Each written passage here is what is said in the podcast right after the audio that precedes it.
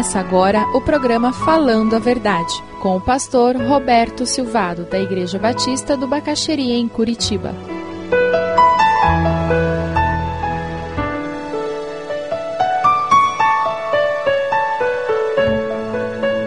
Eu já contei aqui uma vez isso. Eu estava namorando a Ede, fazendo faculdade, trabalhava, tinha meu carro. E meu pai invocou que 11h30 era a hora de chegar em casa. Eu estava com mais de 20 anos e 11h30 da noite era a hora de chegar em casa. Porque um rapaz que se diz crente, meu pai não era, não vai ficar pela madrugada na rua, e uma moça de família não fica namorando depois das 11h30. E eu gastei muita saliva tentando convencer meu pai do contrário. E esse princípio já estava dentro da minha mente e no meu coração. Eu me lembro muito bem, um dia à noite em que eu disse: Tá bom, pai, eu cansei de argumentar. Você quer que eu chegue às onze e meia da noite? Eu tenho 21 anos. Tá bom. A Bíblia diz que eu tenho que honrar você, tenho que ser motivo de alegria, de tranquilidade no seu coração. A Bíblia diz que eu tenho que obedecer você, independente de eu concordar ou não. Então, porque a Bíblia diz isso, embora eu ache bobagem, eu vou obedecer você. E não vai ser amargurado, não. Eu só queria que você fizesse uma coisa. O dia que você mudasse de ideia, me avisasse. Não, não vou mudar de ideia. Blá, blá, blá. O coronel era fera. Aí o que aconteceu? Eu comecei a chegar em casa às 11h30 da noite. Eu trabalhava, fazia faculdade, aquela loucura. E o tempinho livre que eu tinha para namorar, eu tinha que sair às 11 horas, porque a Ed morava lá do outro lado da cidade. Namorar longe é complicado. Aí eu vinha, voltava, chegava em casa, eu fazia questão de ir no quarto dele. Lá em casa, a gente sempre ia no quarto quando chegava. Dizia, ó, chegando, cheguei e tal. Ele olhava o relógio. Muito bem. Horário de quartel. Ele era militar. E foi durante vários meses isso. Aí teve um dia que eu cheguei, aí ele puxou conversa, a gente conversou. E o que aconteceu é que chegar às onze e meia, eu acabava conversando com ele, e o meu relacionamento com meu pai, que sempre foi muito problemático, foi restaurado nesse período em que eu chegava em casa às onze e meia. Eu fui um adolescente que não se deixava abraçar pelo pai, de tanto ressentimento que eu tinha dele. Eu me sentia o filho preterido, porque na minha mente ele gostava mais do meu irmão do que de mim. Se eu não tivesse obedecido a Deus, talvez eu não tivesse restaurado o relacionamento com meu pai. Porque eu não estaria em casa às onze e meia eu não poderia ter tido aqueles momentos de conversa com ele. Aquelas conversas das onze e meia da noite, ali eu descobri que o meu pai já tinha aceito Jesus há algum tempo e que ele fazia estudo bíblico escondido da minha mãe para não dar o braço a torcer. Ele fazia estudo bíblico correspondência. Mas tudo porque eu segui um princípio bíblico. Eu obedeci como a Bíblia dizia que eu tinha que obedecer. Quem sabe você está lutando contra o princípio bíblico que Deus colocou e você está perdendo uma bênção que você não faz ideia. Eu, naquela época, eu não fazia ideia de que um dia eu poderia restaurar de fato o meu relacionamento com meu pai. E isso assumiu um papel muito especial porque poucos anos depois meu pai veio a falecer. E hoje eu posso dizer que ele faleceu e eu tinha um pai mesmo. E no meu coração eu tinha um pai.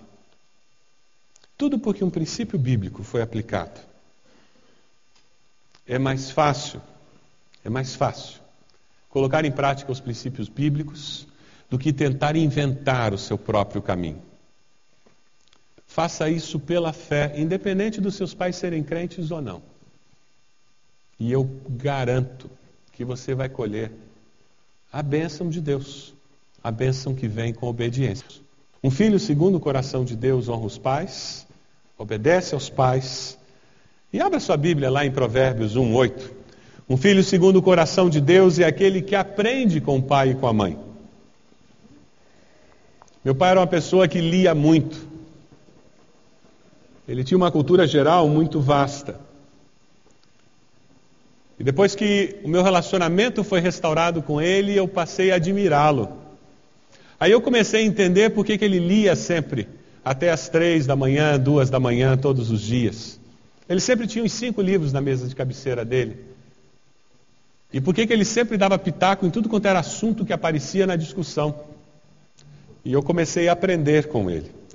Ouça, meu filho, a instrução de seu pai e não despreze o ensino da sua mãe.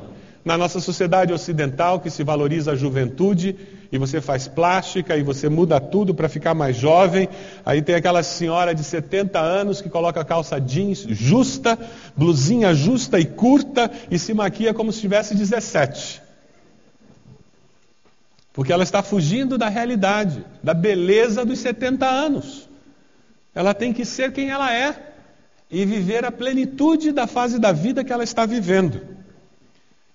Mas não é apenas a aparência que a nossa sociedade nega. A nossa sociedade nega também a experiência. Se você ainda não aprendeu a ouvir aqueles que têm cabelo branco, que têm anos de vida acumulado, faça isso. A sua vida será enriquecida. Dói menos aprender com os erros dos outros é mais fácil acertar com os acertos dos outros. Use a experiência das gerações anteriores. Use até aquilo que os seus pais estão fazendo errado, para que você possa fazer melhor com os seus filhos. Mas aprenda com eles. Porque o filho, segundo o coração de Deus, ele aprende com o pai e com a mãe. E ele faz mais do que isso. Ele os valoriza tanto que além de aprender com eles, ele cuida deles. 1 Timóteo 5,4 é um texto precioso. Esse texto deveria estar sublinhado nas nossas Bíblias. O que, que agrada a Deus? Cuidar dos nossos pais, com carinho, com atenção. Você vai ter menos tempo, talvez.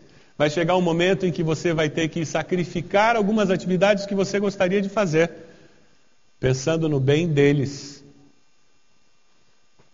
e quando você fizer isso, não deixe nascer amargura e ressentimento no seu coração. Pelo contrário. Diga a Deus: eu faço isso obedecendo ao Senhor, porque eu sei que agrada o coração do Senhor.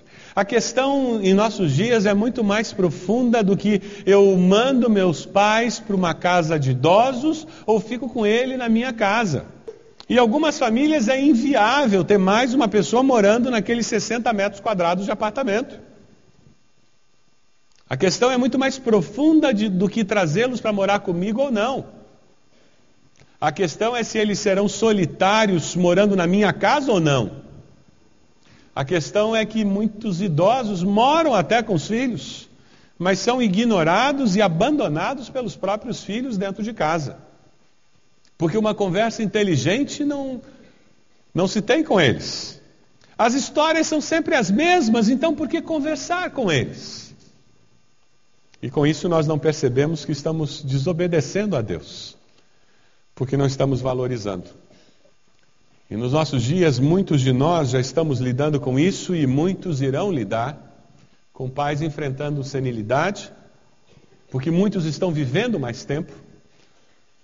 Muitos pais lidando com a doença de Alzheimer, onde eles perdem a consciência de quem você é como filho.